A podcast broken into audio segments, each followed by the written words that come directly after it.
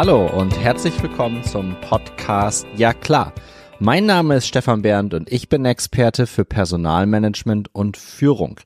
Heute ist Montag, der 11. Dezember 2023 und im Ja klar Adventskalender ABC öffnen wir heute das Türchen K wie Kanada. Oh, wie schön ist Kanada. Ah nee, das war glaube ich, oh, wie schön ist Panama. Egal, andere Hälfte der Erde und Kanada ist also mal Minimum genauso schön wie Panama. Ich war noch nicht in Panama, deswegen kann ich das nicht beurteilen. In Kanada sehr wohl äh, dieses Jahr. Viele wissen, dass äh, Kanada der zweitgrößte Staat der Erde ist, hinter Russland, hat aber lediglich 40 Millionen Einwohner. Also, um das mal einzuordnen, Kanada ist ähnlich groß wie Europa, hat aber nur die Hälfte der Population wie Deutschland. Das heißt, auf ein irre großes Areal verteilen sich wenige Menschen. Entsprechend sieht's auch in Kanada aus. Entsprechend haben wir das auch während unserer Reise im Sommer wahrgenommen. Ja, also Kanada sagt man natürlich auch, dass es weltoffen und gastfreundlich ist. Das ist auch so. Dazu kommen wir aber später noch in dieser Episode. Das Staatsoberhaupt ist übrigens King Charles. Kanada ist nämlich Teil des Commonwealth. Entsprechend hat King Charles dort äh, ein Stück weit das Sagen. Äh, Regierungschef ist Justin Trudeau. Und äh, den haben wir nicht kennengelernt ähm, während unserer Reise. Also weder äh, King Charles noch Justin Trudeau. Wäre ein bisschen merkwürdig gewesen. Ähm, wir haben unsere Tour durch Kanada sehr gut durchgeplant. Da geht auch noch mal ein Riesenlob an meine Frau Ramona raus, weil die das nahezu in Eigenregie komplett alleine gemanagt hat im Vorfeld. Ähm, das kann sie und das macht ihr auch total Laune. Das bedeutet, einen Plan ausgearbeitet, wann starten wir genau, ähm, wann kommen wir wieder zurück nach Deutschland, äh, wann sind wir wo genau, für wie viele Tage und was wollen wir da eigentlich sehen. Aber vielleicht vorneweg, zu äh, Kanada. Warum haben wir uns überhaupt für Kanada entschieden?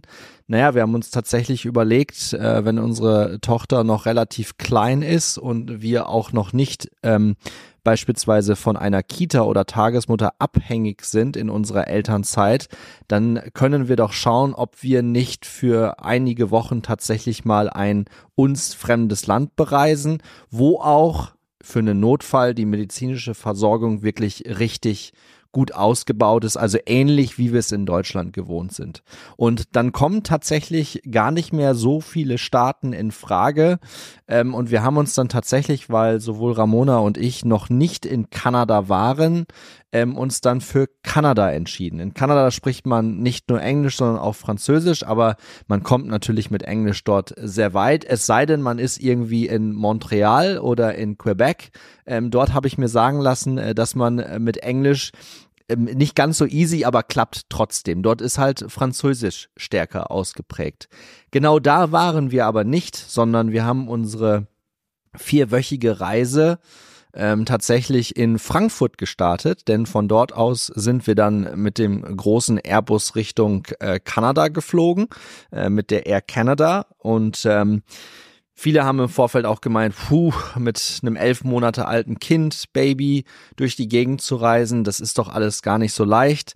Äh, ganz ehrlich, äh, unsere Tochter war das absolute Highlight in diesem Urlaub. Es gab sehr, sehr viele, sehr, sehr viele Highlights. Kommen wir später zum Ende der Episode auch nochmal auf so ein kleines persönliches Highlight von mir auf dem Rückflug. Ähm, aber unsere Tochter hat das toll mitgemacht. Ja, es ist ein Langstreckenflug. Ja, man fliegt in eine komplett andere Zeitzone. Nichtsdestotrotz, unsere Tochter hat das wirklich toll mitgemacht. Äh, Ramona und ich hatten da auch wenig Probleme damit.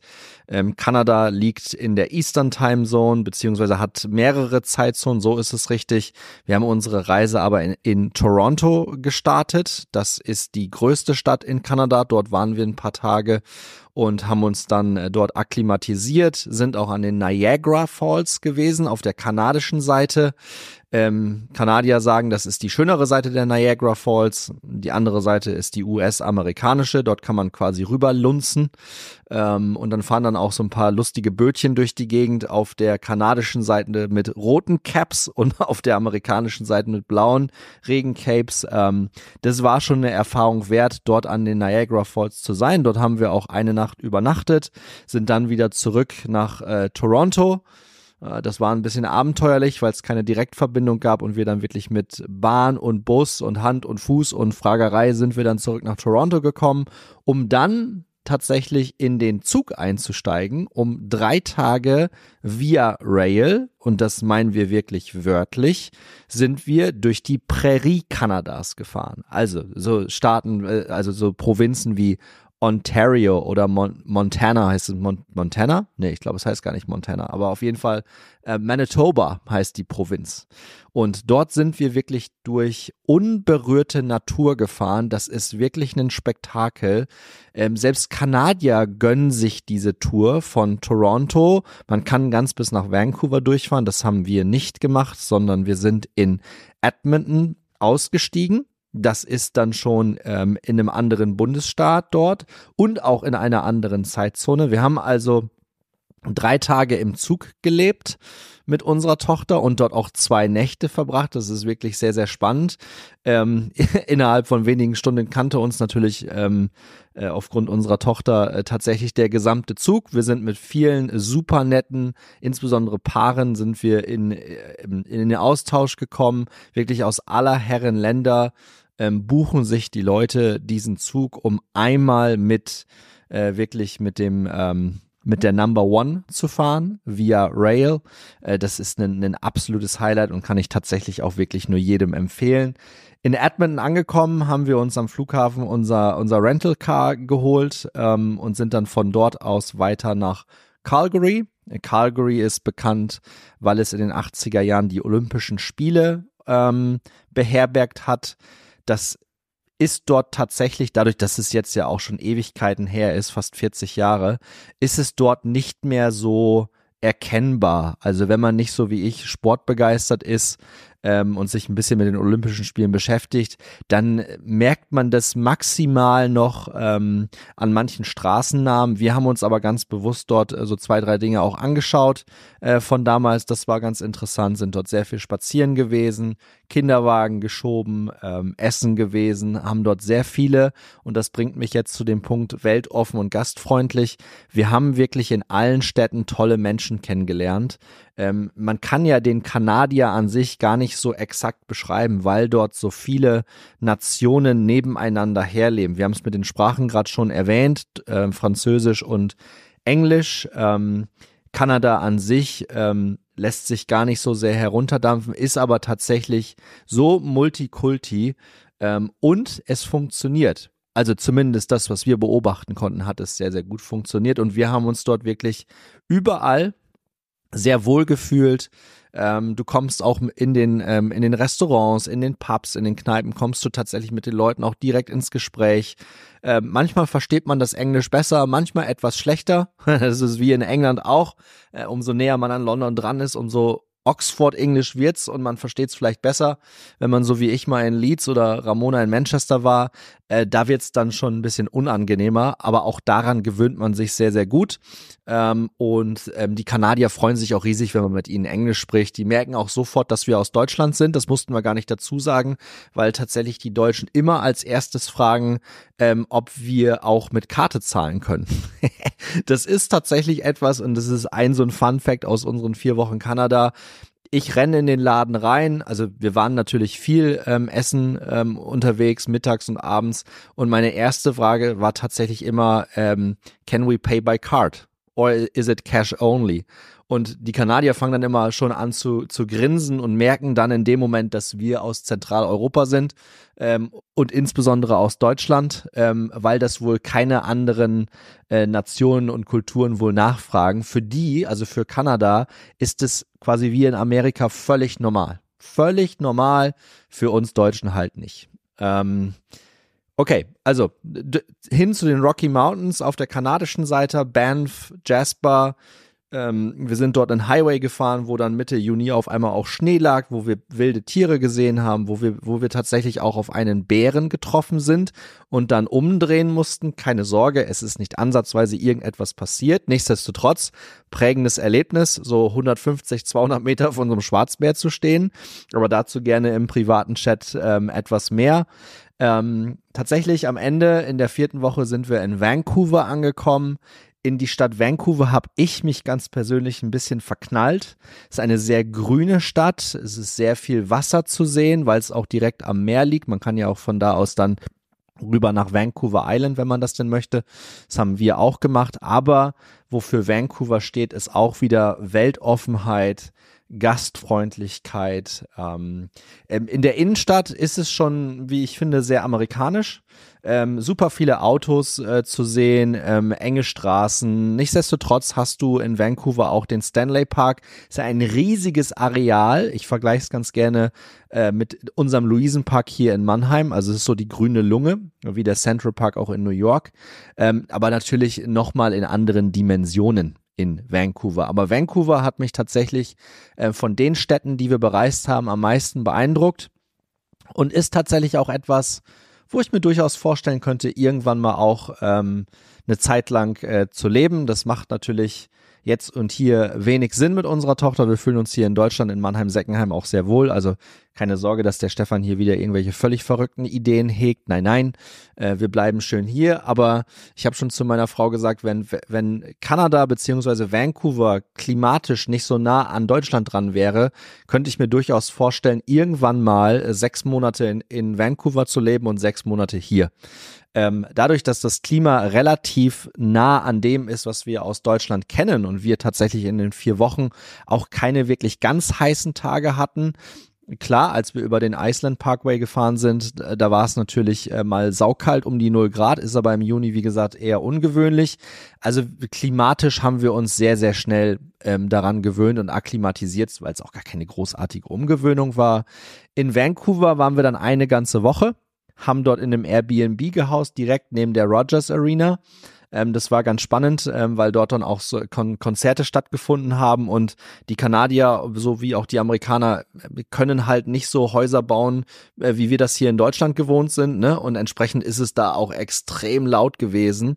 Äh, die Airbnb war in einem, in einem Hochhaus, in einem, in einem Skyscraper mit, ich weiß nicht, ich glaube fast 40 Stockwerken. Wir waren da irgendwo mittendrin, eine tolle Butze, hat richtig Spaß gemacht, ähm, wurde dann aber zwischendurch auch mal bei Nickelback ähm, richtig laut aber hat uns dann trotzdem nicht weiter äh, gestört und beschweren sollen sich auch andere. Ähm, und entsprechend haben wir dort insgesamt zusammengefasst eine echt tolle Zeit erlebt, super viele tolle Erfahrungswerte gemacht. Ähm, und das war natürlich auch für uns als Familie extrem bindend, diese vier Wochen. Ähm, und als wir dann zurückgeflogen sind, und das ist jetzt nochmal mein ganz kleines persönliches Highlight. Äh, wir sind dann mit Lufthansa zurückgeflogen. Nein, keine Sorge, ich mache hier keine Schleichwerbung. Nichtsdestotrotz war es genau so. Ähm, aus Vancouver raus am 3. Juli, in Frankfurt am 4. Juli aufgrund der Zeitzonenthematik wieder angekommen. Ähm, macht das Sinn, was ich da gerade erzählt habe? Ja, ja, macht durchaus Sinn. Ähm, und wir waren dann wieder zurück in Deutschland und als wir in Kanada in den Flieger eingestiegen sind, kennt man aus diesen großen Vögeln tatsächlich auch dieses Entertainment-Programm.